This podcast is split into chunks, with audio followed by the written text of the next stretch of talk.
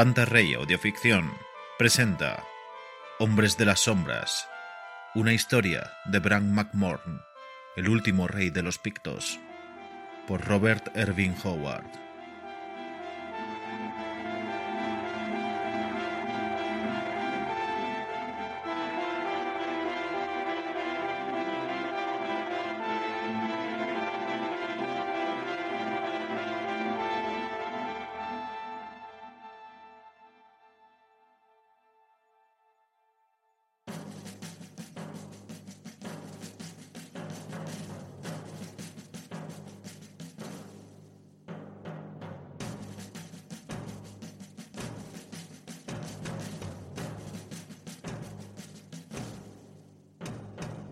Desde el rojo amanecer difuso de la creación, desde las brumas de una era atemporal, llegamos nosotros, la primera gran nación, los primeros en evolucionar.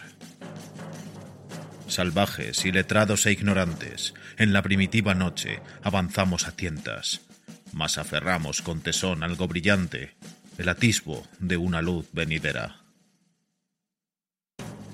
Por tierras ignotas viajamos, navegamos por mares desconocidos, los misterios del mundo aclaramos y nuestros túmulos de piedra erigimos.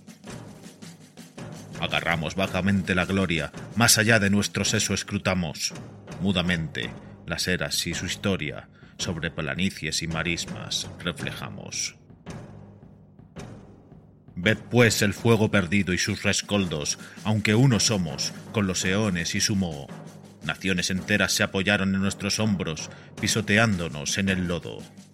Nosotros, la primera de las razas, que enlazamos lo antiguo y lo nuevo, observad allí donde las nubes blancas se entremezclan con el azul del océano. Así, con las eras, nosotros nos mezclamos, y el viento del mundo barrió nuestras cenizas de las páginas del tiempo borrándonos. Nuestro recuerdo no es sino viento en las brasas.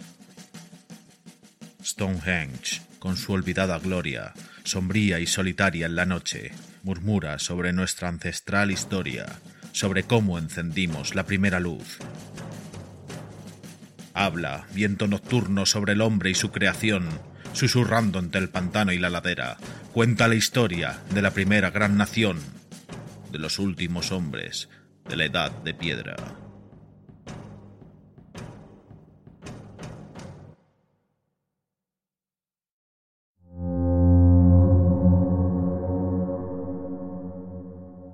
Las espadas entrechocaron con un clangor deslizante.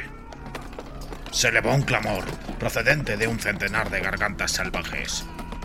Cayeron sobre nosotros por doquier, un centenar contra treinta. Aguantamos espalda contra espalda, alzando los escudos y con nuestros aceros en guardia. Nuestras espadas estaban teñidas de sangre, pero también lo estaban nuestros yelmos y petos de acero. Esa era la ventaja que poseíamos. Nosotros llevábamos armadura y ellos no. Pero se arrojaban contra nosotros desnudos, con un valor tan fiero como si estuvieran recubiertos de acero. Entonces, por un momento, se mantuvieron a cierta distancia, musitando improperios mientras la sangre que les cubría el cuerpo trazaba extraños patrones sobre sus pieles teñidas de esencia de brezo. Treinta hombres. Solo treinta quedaban ya de la tropa de quinientos, que con tanta arrogancia había partido desde el muro de Adriano. Por Zeus, menudo plan. Quinientos hombres para abrirse paso por estas tierras que rebosaban de bárbaros salidos de otra era.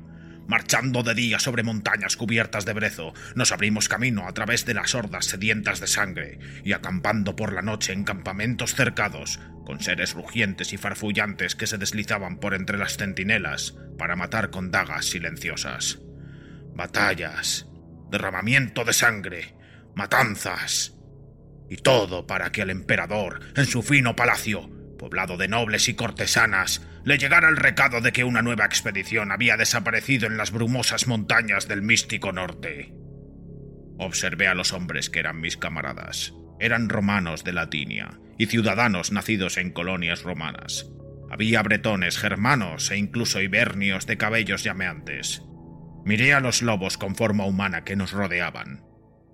Hombres de poca estatura, casi enanos, velludos, encorvados sobre sus largos miembros, con brazos poderosos y grandes matas de cabello áspero que descendían sobre sus frentes, que se inclinaban como las de los simios.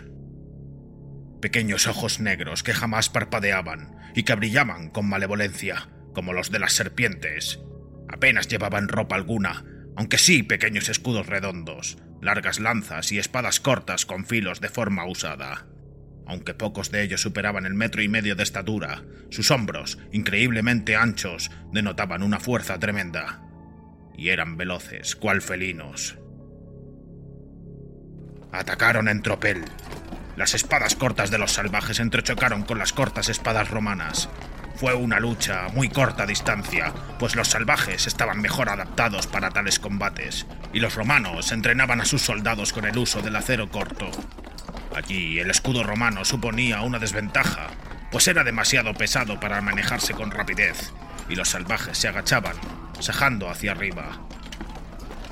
Aguantamos espalda contra espalda, y cuando caía un hombre volvíamos a cerrar filas, pero seguían presionando hasta que sus rostros crispados se pegaron a los nuestros y pudimos oler su aliento bestial.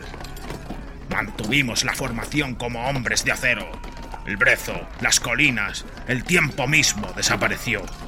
Los hombres cesaron de ser hombres y se convirtieron en meros autómatas de combate. La bruma de la batalla borró mente y alma. Finta, estocada, una hoja rompiéndose en un escudo, un rostro bestial aullando a través de la niebla de la batalla. ¡Golpea! El rostro se desvaneció, pero otro igualmente bestial ocupó su lugar. Mis años de cultura romana se desvanecieron como la bruma marina al salir el sol. Volví a ser un salvaje, un hombre primitivo del bosque y el mar, un hombre primigenio enfrentándose a una tribu de otra era, feroz en su odio tribal, fiero por la sed de matanza. ¿Cómo maldije la escasa longitud de la espada romana que blandía? Una lanza se estrelló contra la coraza de mi pecho. Una espada se rompió en la cimera de mi casco, derribándome al suelo. Me alcé vacilante, matando de una feroz estocada hacia arriba al hombre que me había golpeado. ¿Te está gustando este episodio? Hazte fan desde el botón Apoyar del podcast de Nivos. Elige tu aportación y podrás escuchar este y el resto de sus episodios extra. Además, ayudarás a su productor a seguir creando contenido con la misma pasión y dedicación.